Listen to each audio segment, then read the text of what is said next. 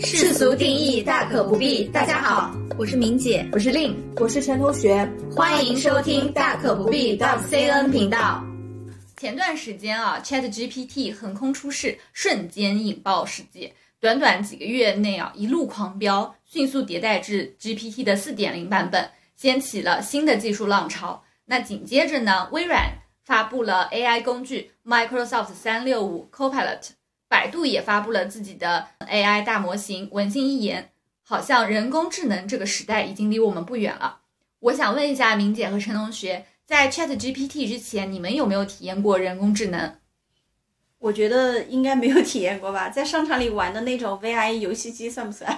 那个不是，VR 就是虚拟现实技术。对，那我如果说按照这种人机互动的方式来来定义的话。那我可能最最近接触的就是我的 Nomi 了，嗯嗯，你可以跟他聊天，就跟苹果的 Siri 一样，哎，对，有点像。对，Siri 之前我还跟他玩过成语接龙，嗯，怎么玩呢？可以吗？就你跟他说成语，然后他就会跟你接龙啊，哦，你可以跟他玩玩看，他的词汇量还是比较大，嗯嗯，这个就算是人工智能啊，是的，那你就用来打发时间，玩过一两次，也比较无聊啦，嗯，体验一把。对，那像我的话，在工作中有两个场景啊是接触过的，一个就是我们是银行嘛，这两年就有推出那种哎 AI 的外呼机器人，就大批量的比较简单的一些就是电话联系，就是会先让 AI 去覆盖一轮，比如说收集一些客户的意向啊。看看客户同不同意。如果说客户有犹豫或者有疑问的，后台会有一个反馈，然后再由人工再去打一轮电话。AI 机器人的使用就一般会需要预先设定一些话术。项目在正式推出之前呢，内部我们内部也会去做一定的训练测试 AI 的一个反应。嗯。现在其实 AI 电话是做的越来越好了，有的时候都很难判断这个到底是人在说话还是机器在说话。你可能要反复对话个两到三轮，你才会判断出来哦，原来这是个机器人。所以这还真的蛮厉害的。特别是双十一之前，现在很多商家都会通过 AI 电话来给你打促销的电话。嗯嗯嗯。那个时候我就想果断挂断。为什么你就直接要挂断呢？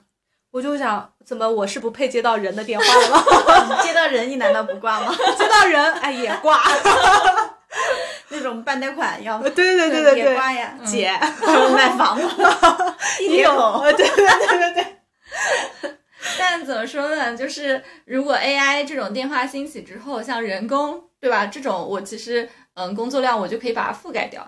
那像银行推出 AI 外呼机器人，也是为了提高工作效率，来节约人力成本嘛。但毕竟就是没有感情的机器人，像陈同学会把电话挂掉，因为他整体讲话还是就跟人不一样，他不会有起伏，就整体感官上不会太好。嗯，虽然说现在越来越精细了，以后可能这方面会有一些发展。而且虽然我们就在这个 AI 就是推出之前，我们会做提前的一个训练和预设，还是虽然是普普通通比较一般的 AI 技术，现在银行运用的就没有很高深嘛，就都很普通的一些。嗯，所以没有办法根据客户实际的一些反应去做反馈。那我想后续如果说像 Chat GPT 这样的技术去做一些支持，这方面一定会越来越好的。嗯，是的，是的。你刚才说还有一个场景是什么？还有一个就是 AI 写作。嗯，我前司啊，它材料就是比较多的嘛，很多小伙伴都很困惑。有一天我们群里有个小伙伴突然就推荐了 AI 写作程序，我那时候就玩了一下，它就是只要写一个标题。可以给你自动生成提纲。如果你对这这批提纲不满意，你可以再换一批。然后如果觉得这批提纲 OK 的，你就再点一下，它就会根据这个提纲再把内容把它生成出来。嗯，那就是再下一步的具体内容就可能没有了，是吧？就是还是比较空的一些大类提纲。它就是生成提纲之后，你再点一下，它就可以生成具体的内容。哦，嗯，所以。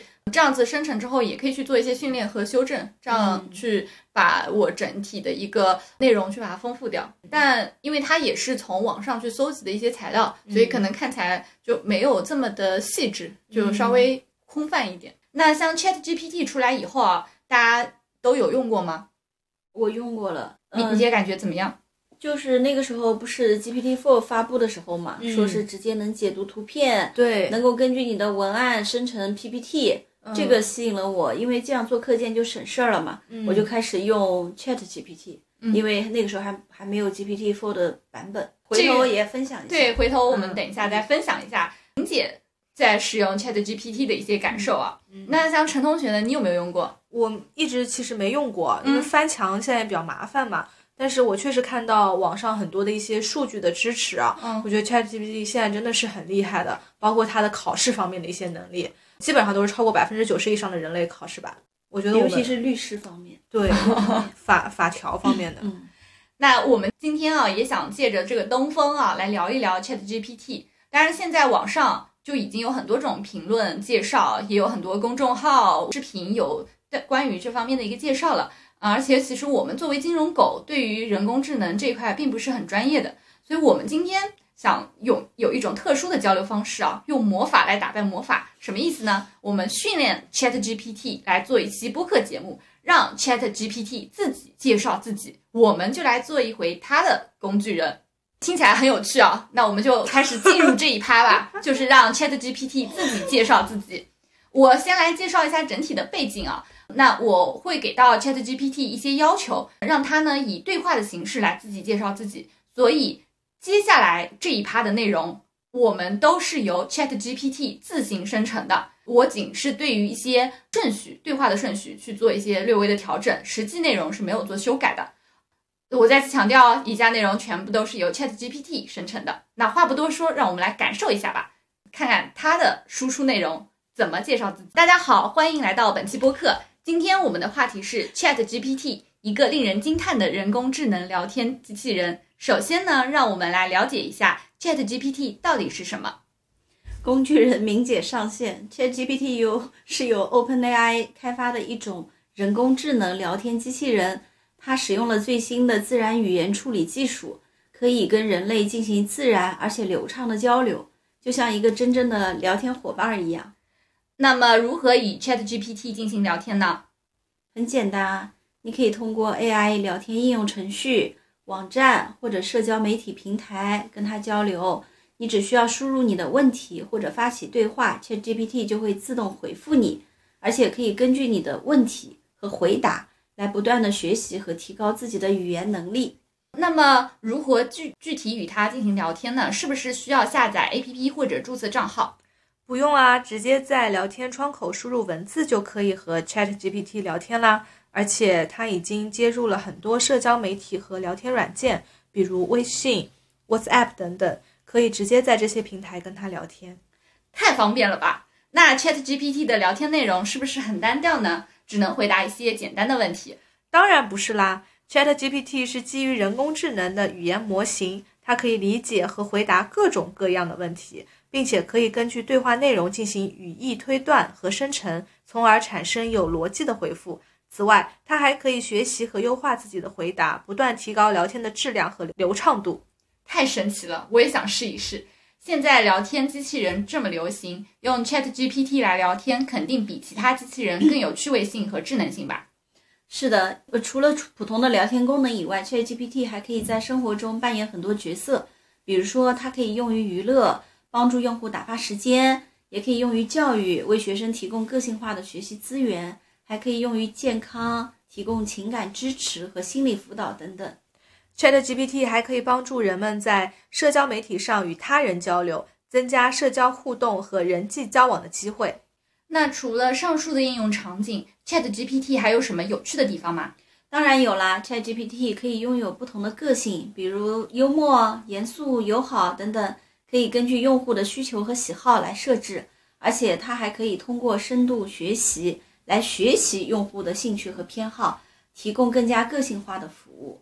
其实 ChatGPT 没有真正的个性，它只是一个程序，能够根据输入的文本来生成回复。不过，由于 ChatGPT 的训练数据来自于互联网上的大量文本，因此它的回复可能会有一些个性化的特点。那 Chat GPT 会不会有自己的想法呢？不会的，Chat GPT 只是根据训练数据生成回复，它没有自己的想法。不过呢，有时候他的回答可能出人意料，让人觉得他有点像有思想的生命体。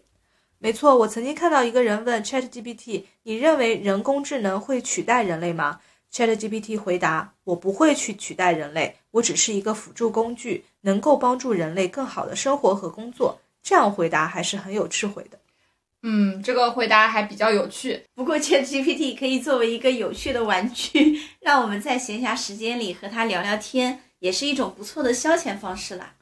不过和人聊天和 ChatGPT 聊天还是有些不同的。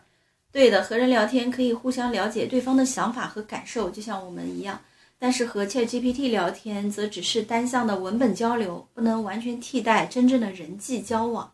我们知道，人工智能是当前科技领域的热门话题，它的发展呢，已经深刻影响到了我们的生活和工作。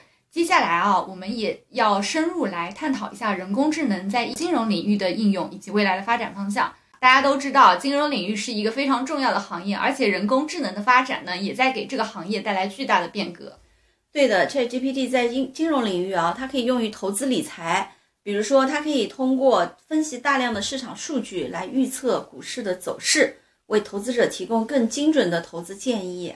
这个听起来还挺厉害的。那 ChatGPT 和人工智能投资有什么关系呢？嗯，人工智能投资指的是通过人工智能技术进行投资。比如说用机器学习算法来做股票交易，但是 ChatGPT 呢，可以作为人工智能投资的一个重要组成部分，可以通过对金融市场的深度分析和预测，来帮助投资者做出更明智的投资决策。而且 ChatGPT 还可以通过自动化交易技术实现自动化交易和高频交易，为投资机构提供更加高效和智能的交易方式。此外呢，ChatGPT 还可以通过模拟人类思维的方式进行。金融产品设计和优化，通过对海量数据进行智能分析，提供精准的数据支持和业务建议，那么也能为金融机构创新产品提供创意和灵感。而且呢，它可以通过对自然语言的处理技术，来自动生成金融产品的介绍、销售文案，解决客户服务中的一些问题，从而提升销售的效率和客户的满意度和服务质量。好厉害啊！ChatGPT 在金融领域的应用真是非常广泛的。嗯，除了以上几点，ChatGPT 还可以在风险管理、客户服务、反欺诈等方面发挥重要作用，为金融机构提供更加全面和智能的。而且，随着人工智能技术不断发展，ChatGPT 在金融领域的应用也会越来越多。非常感谢两位的分享和讨论啊！我们今天就聊到这这里，下次见。嗯，好了，以上我们就是打个板，对。我为了我为了区分啊，就以上是 Chat GPT 给出的文案，所以这期节目其实我们还没有结束，大家可以看一下进度条，我们后面还有一段。嗯，听众朋友们千万不要走开。就以上啊，所有就是 Chat GPT 给出的文案，虽然说没有改内容，但是我也是整合梳理了很多，因为当时出了很多的版本啊。现在你们整体念下来，你们觉得 Chat GPT 给出的我们这个文案，你们感觉怎么样？我觉得他有点自作聪明的，以为给出了正确的答案，其实是没有一些逻辑的。而且其实可以看到，我不知道这个内容是你一次性生成的还是多次啊多次啊？对，他完全就是没有前后的连贯性，跟他其实不知道自己讲了啥。对他只嗯，他只是罗列了我搜集到的内容，就是他自己以为搜集到的内容。对，就像有的人说，他就在一本正经胡说八道。尤其讲金融这一块，都要使劲的去理解他翻来覆去想说的车轱辘话，而且这个车轱辘话也没有什么正确性可言，感觉这个脚本一般，没我们自己写的好，说明我们还有价值，太好了。所以，就像 ChatGPT 可能会对我们这样的文字工作者有一定的挑战，因为它还是像那个一些语料库、知识库，还有一些算力的支持。那会突破一些内容的限制，生成一些内容，而且写的也很快。但是毕竟它是还是一个没得感情的机器人，对吧？它整体的一些语言逻辑或者整体的一些语境的使用，包括我整体的一些思考方面，这方面它确实还是很不足的。我真的很好奇，你当时是怎么训练出来的？是这样子的，我会先告诉 ChatGPT 是一段话，我这么说的：我们在做一档播客节目。新的一期播客呢，我们想做关于 Chat GPT 为主题的内容，需要你这边来输出播客文案。但由于我们都不了解 Chat GPT 的内容，就需要你来分两步帮助我们。第一步呢，你先列出 Chat GPT 话题这个相关的内容和提纲，我这边会做好筛选。第二步呢，我会告诉你播客文案相关的一个要求，你来根据我的要求来写。然后我我又问他，请问你是否明白接下来要做的事情？如果清楚，直接回答我是；不明白的话，可以向我提问。那这个时候，Chat G P G P T 就会觉得他清楚了，然后他就给我列提纲，他就每次会给我列六条，一个总括加一个介绍，这个过程中，我会根据他给到的一个内容去不断的去挑刺。你怎么来挑刺啊？把它当成乙方嘛，你做甲方嘛，去提一些要求，但是要明确一点。比如我会说，我感觉你输出的这些内容都太专业了，而且也很不有趣，希望你再修正一下。那他就会加一些有趣易懂的内容。接着我又告诉他，这些内容有趣多了，但是我们是具有金融从业背景的人员，那我希望在这个当中加入一些有金融相关的一些内容。哦，所以他嗯就用了一些看似很专业，但实际没有任何意义的嗯嗯嗯文字。他相当于就根据你这挑刺的这个内容，他给到一些反馈，然后我再去嗯根据他反馈去做一些提纲，然后整理出我们新的播客的一个就提纲嘛。那文案呢？后面的文案是给到提纲之后就可以直接输出吗？还没有，就除了提纲以外，我还给大家下了三个要求。第一个，我跟大家说，播客时长是四十五分钟，我们大概是中等语速，我要需要他来输出对应字数的一个文案。第二呢，我告诉他，播客是三个人聊天的形式，我预设了我们三个人啊，嗯，就分别是 Lin 主持人是负责开场和内容串联的，然后他就给我设计了相关的，对吧？开头、结尾，对，嗯还有一些很奇怪的哈哈，就是这种。嗯，还有像我说，明姐是主讲的，所以刚刚明姐就 念大了段的对大段的大段的文字的堆念，嗯，然后陈同学是负责互动和补充的，我差点都找不到自己那段话在哪里。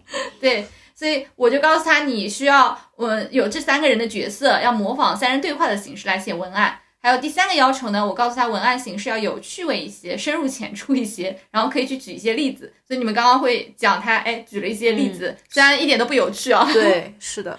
哎，所以你其实给的这些要求还是比较明确的。。对，然后，而且他那如果说基于这个方面来看的话，嗯我觉得他是至少答出了答卷，只不过答的不是特别好而已。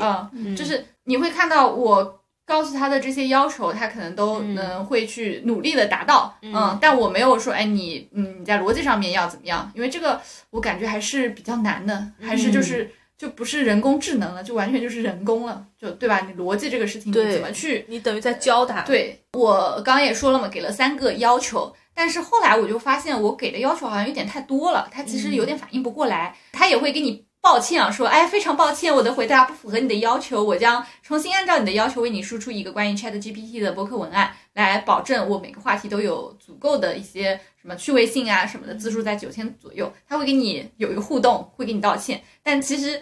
对吧？嘴上这么说，身体却很诚实。他的字数啊要求其实都不达标，然后我还要反复的去再做一些整合。我都不知道他想讲什么，嗯，是吧？他还说他有趣的故事。对，嗯一点都不有趣他叫我哈哈，对，因为我告诉他说，他第一版给我生成就是那些文字根本就念不出来，嗯就是更加那种晦涩哦嗯所以我告诉他，我需要趣味一些，我需要深入浅出一些。你整体就是做出这样的训练他，嗯，出这样的文案，你花了多久啊？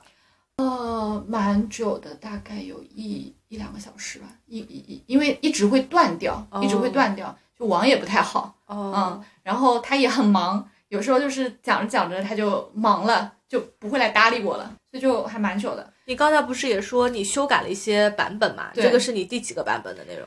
这个其实是我完整的版本是出了五个，然后中间还有很多分段去提要求，所以对话就是有很多次。就上面就是我从这个五个版本里面把它提取出来的内容，就有些真的用不了的，这个还算是能用的，相对来说能用的一些。哎，那我在想啊，就是嗯我们做一期播客，像我们正常写脚本的时候，嗯你们大概会花多少时的时间去写？它你觉得 ChatGPT 有帮你提高效率吗？有，但是内容不完美啊。嗯，所以还是得自己去改的。对对对对对，我会比较关注的是啊，在这个过程中，ChatGPT 在学习输出的内容有进步吗？进步我觉得还是蛮明显的。就以开场为例啊，像第一版它给出的是欢迎收听我们的播客节目，今天我们将讨论的主题是 ChatGPT，一个人工智能聊天机器人。我是主持人令，和我一起讲的还有主讲明姐和互动补充的陈同学。你会觉得他就是很反人类，你知道吗？不是，他是把你的要求重对，重述了一他遍。重述了一遍。所以后来第二稿就变成我刚刚讲的那个样子嘛，就你们会感觉他稍微好一点，因为我会，我我就对他提要求了嘛。那确实有点蠢。嗯，是的，包括我还嫌他给的一些内容比较专业啊，就一板一眼的。那五版的文风相对他对他来说，他也是越来越活泼，加了什么哈哈啦，然后一些对吧没有趣的一些例子。而且对话感会更强一些，不像刚开始就长段长段的，非常无聊的，就是直直板板的给的一些介绍。哦对对对，但它毕竟还是个英语工具啊，所以很多就明显带那种英语对话的感觉。对的，直接翻译成中文了，什么？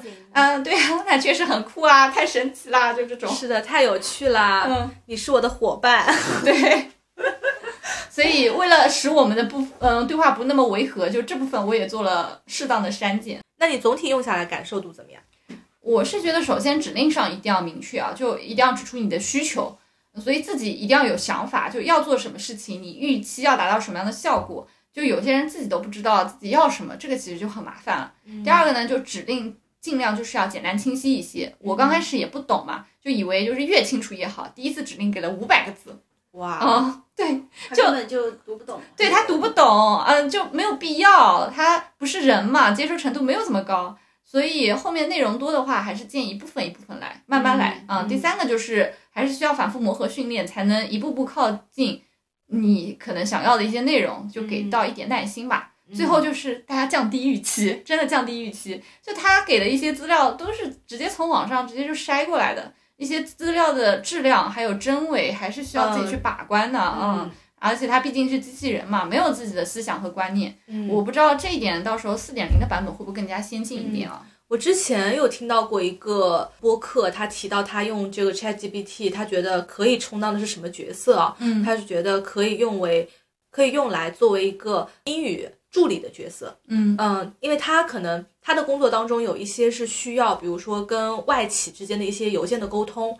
然后他说 ChatGPT 的一个内容，一个是非常的清晰，能够表达，因为它毕竟是个英语工具，所以英语的运用上面会很地道，就像一个本地的口语者表达出来的内容。翻译对翻译会好很多，所以就是他等于是省去了他一个英语小助理的这么一个角色，嗯，这个我觉得确实还蛮不错的。对，但是翻译到中文里面的时候，可能就是有就很欠缺了，对，很怪。那明姐啊，最近也一直在用 Chat GPT 写东西啊，你感觉总体嗯写下来感觉怎么样？对，我还用 ChatGPT 写了一篇公众号呢。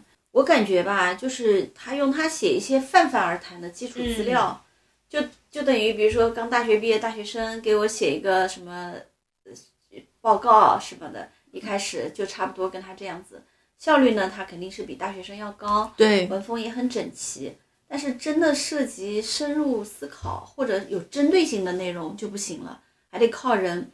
我这里举个例子啊，像我给他一个任务，标题就是如何管理零零后，那么他给出一篇文章，大家可以听一下。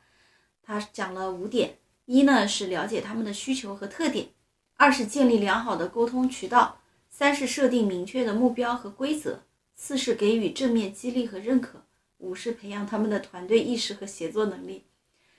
最后还来了个总之，对，所以就是他这个总之又把他这个五点又重复了一次，哦 就总之要做到这这五点。哦，嗯嗯，就那五点，他也当然也展开来说了一下，但就无非这些内容，所以看上去呢很完完整整，对不对？嗯但基本上都是正确的废话。我记得我们刚开始写材料的时候，对领导就会说你们这些全部都是正确的废话。他也是一样，所以还需要不停的训话。如果有时候啊，我给他提高要求，我说你加一些案例，加一些名言金句，他甚至给你编个案例出来，啊，这样子啊，对，嗯小吴小李的，真的很好玩。名言金句呢，有些还是真的名言金句，或者是你加一个电影里的素材，嗯，他也会给你加的。嗯、所以我觉得把它当成一个小助理来使呢，还还可以，还挺好的。或者写那种不需要很多深度的那种嗯方案。所以其实我给他我下要求说让他写一期播客，对他要求蛮高的了，因为他需要去加一些人的思想，这些他根本是不具备的。对但你如果把它去做一些资料的一些搜寻，对吧？对就是基于这方面的，可能还是效率会更好一点。对，是的，那我们嗯整期的节目就到这里啊。Chat GPT 上线以后呢，已经吸引了一亿多人使用。但我同时其实还申请了文心一言啊，不过到现在还在排队当中，我不抱什么期待了。那，现在排队人有多少了？我对文心一言没有什么太大期待。他说：“嗯您已在等待体验中，加入成功将短信通知。”就没了。我也不知道有多少人排队。虽然 Chat GPT 有这样或者那样的一些问题啊，但是四点零版本上线以后已经迭代了很多嘛，所以可以预见的就是 ChatGPT 将会进一步推动人工智能技术与行业，特别是人工智能内容生成以及人机交互领域的发展。总的来说，这一波人工智能的发展是爆发式的。就像高盛在研报中就称，生成式人工智能可以在十年内将全球的 GDP 提高百分之七，但也将给劳动力市场可能会带来重大的一个颠覆。像我们之前就有看到 ChatGPT，它有可能会代替很多的一些工工作岗位。未来以来，让我们敬请期待吧。紧跟时代脚步的大可不必，我们将 会持续关注 ChatGPT 的一个发展。那我们今天的分享就到这里。如果有一点点打动你的地方，欢迎订阅、分享、点赞。如果有共鸣的内容，想交流的话题，也欢迎留言告诉我们吧。世俗定义大可不必。我是明姐，我是令，我是陈同学，我们下期再见。